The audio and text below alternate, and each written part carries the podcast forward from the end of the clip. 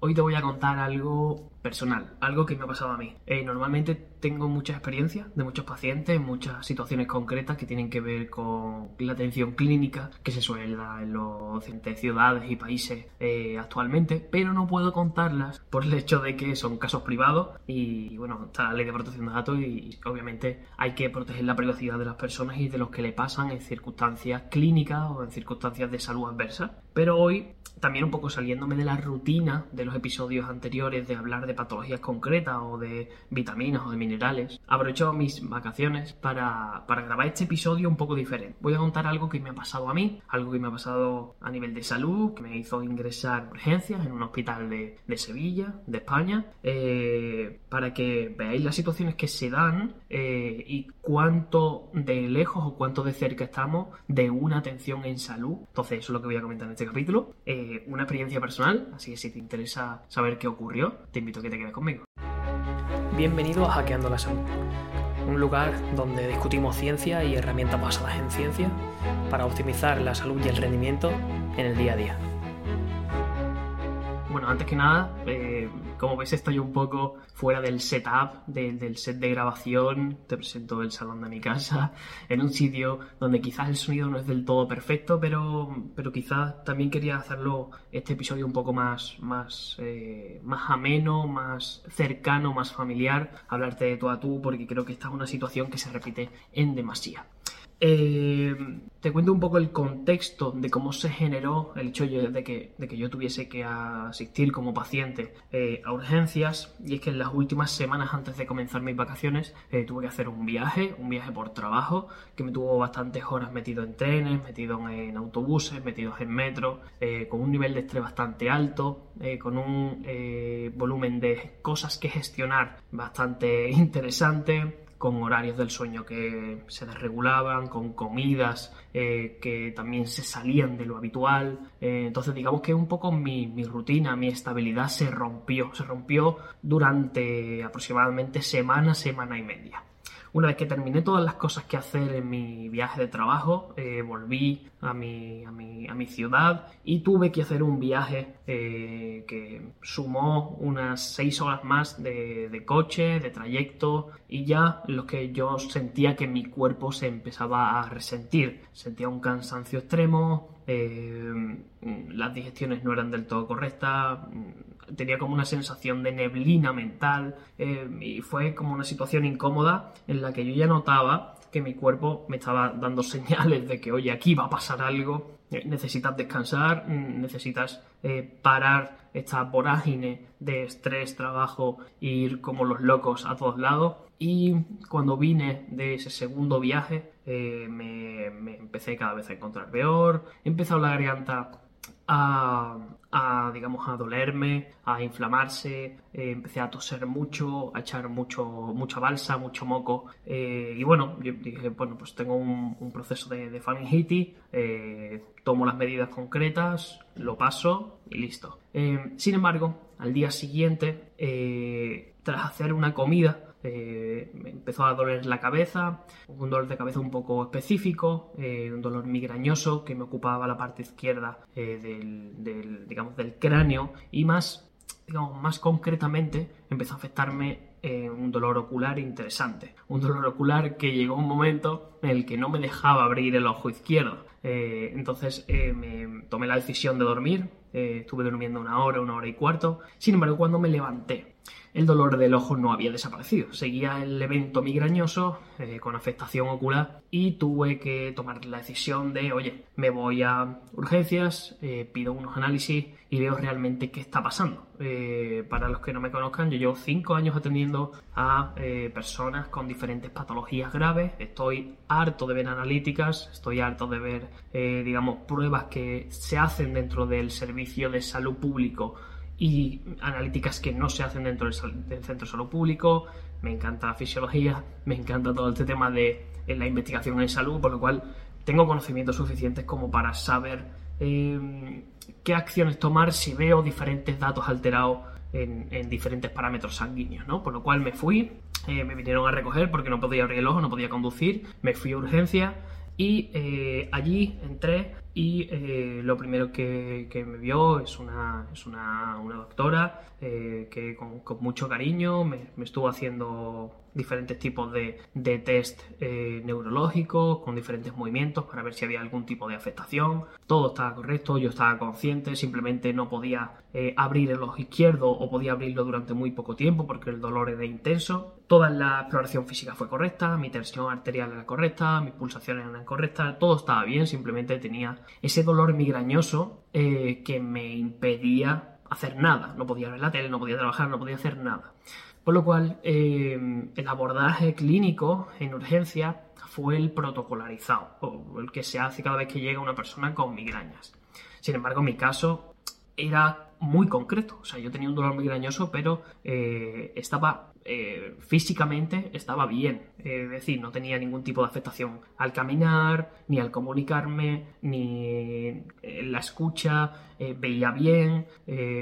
por lo cual, el, digamos, el abordaje que esta doctora me, planteó, o bueno, no me lo planteó, me lo, me lo, me lo digamos, me lo propuso de forma autoritaria, es que hiciésemos eh, una infusión de, oxígeno vía nasal durante 15 o 20 minutos. Eso eh, no tiene evidencia sólida de que ayude a la resolución de los dolores migrañosos, pero sí que se ve que hay algunas personas que responden adecuadamente, por lo cual no lo vi mal. Me propusieron eh, también el uso de, unas gafas, eh, unas gafas de, inhibición de luz azul para reducir la fatiga visual, que finalmente no me dieron. Y también me propusieron una infusión electrolítica con sodio, potasio, calcio, magnesio, eh, de la cual yo pregunté si era glucosada o no, dado que tomar glucosas en un evento de en un evento agudo de cualquier cosa es como echar más gasolina al fuego, es como prender mucho más la llama, no es interesante. Y los compañeros enfermeros me dijeron que no, que no era glucosado, por lo cual accedí, pero finalmente tampoco me lo aplicaron.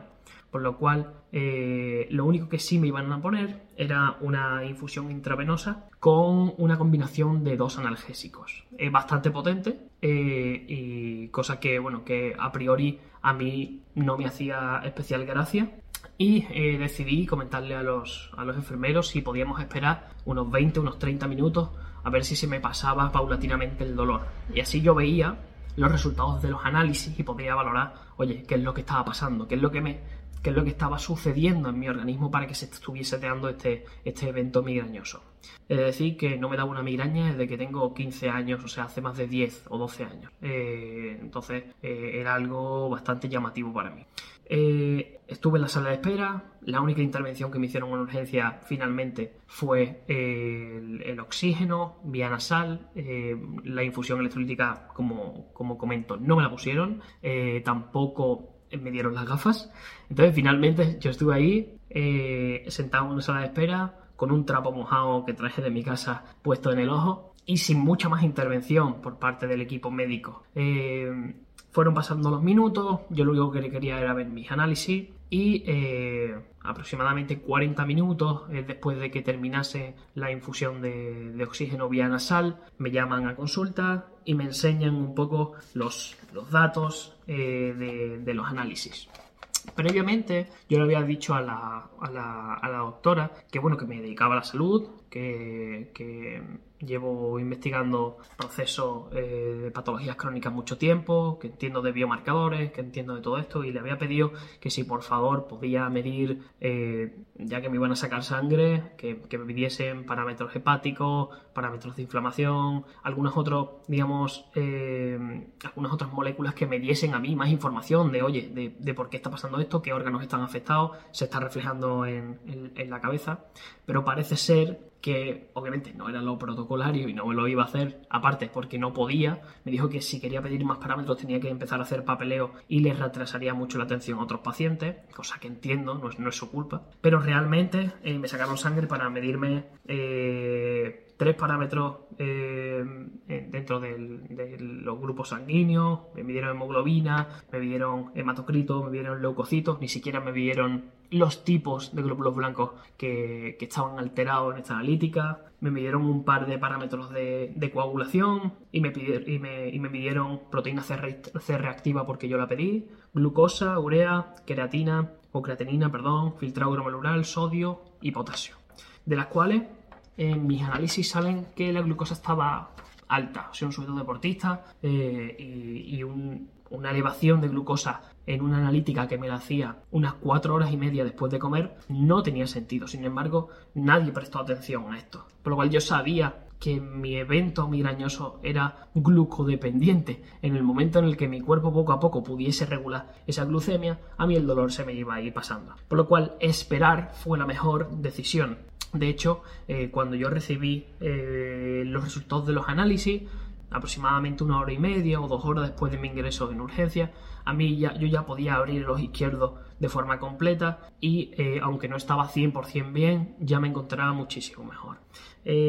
¿Qué es lo que quiero decir con esto? Bueno, pues me, gustaría poner encima de la mesa que actualmente el servicio de atención en salud en urgencia no tiene las herramientas eh, para investigar ni para atender de forma personalizada a cada persona. Reciben un flujo de personas muy grande donde el médico tiene que hacer una valoración extremadamente rápida, donde ni siquiera tienen la capacidad de pedir datos interesantes a nivel sanguíneo y eh, dan soluciones o dan tratamientos protocolarizados que no individualizan nada eh, la situación que está viviendo la persona afectada. En mi caso, cuando terminé eh, y tuve la última reunión con, la médica de urgencia, el tratamiento eh, que me mandó fue el siguiente, ¿vale? Me mandó durante 13 días paracetamol, durante 10 días metamizol, durante 5 días naproxeno y durante 3 días zolmitriptán. Es decir, me mandó un antiinflamatorio para casi 15 días y tres analgésicos, cada cual más potente barra experimental. En una persona que ya había superado por sí sola prácticamente el brote migrañoso. Es interesante que se conozca qué ocurre cuando metemos analgésico o cuando metemos antiinflamatorio en una persona que tiene un evento grave. Los fármacos están muy bien y salvan vidas, y esto es una verdad innegable, pero se sobreusan y se usan sin criterio muchas veces, o sea, un criterio clínico evidente.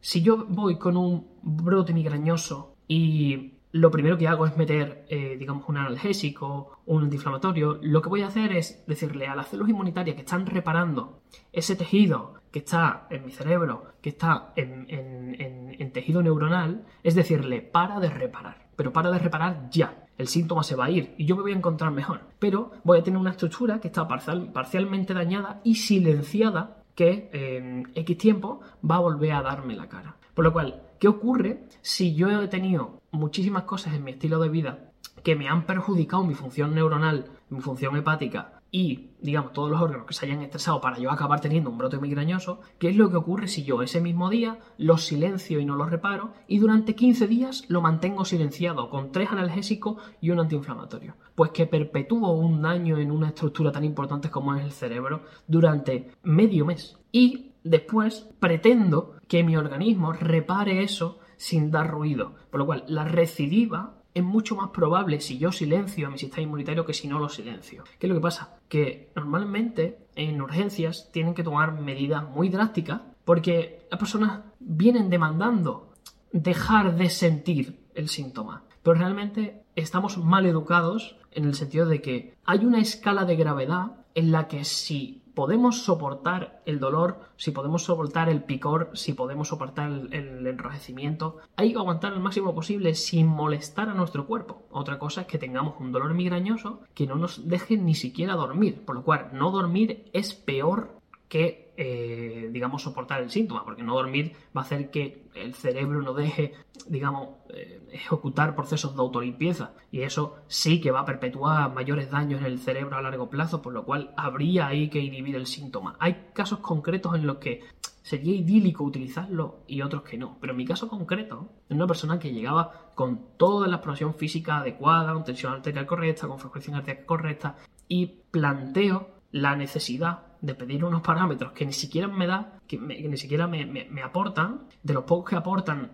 eh, se ven cosas que ellos ni siquiera detectan, como es la glucemia alta, y el abordaje en urgencia no es apropiado para mi caso. Es apropiado para una persona que venga con migraña, pero con una migraña que sea eh, muy agresiva, que no le permita andar, que no le permita estar ni siquiera con los ojos abiertos.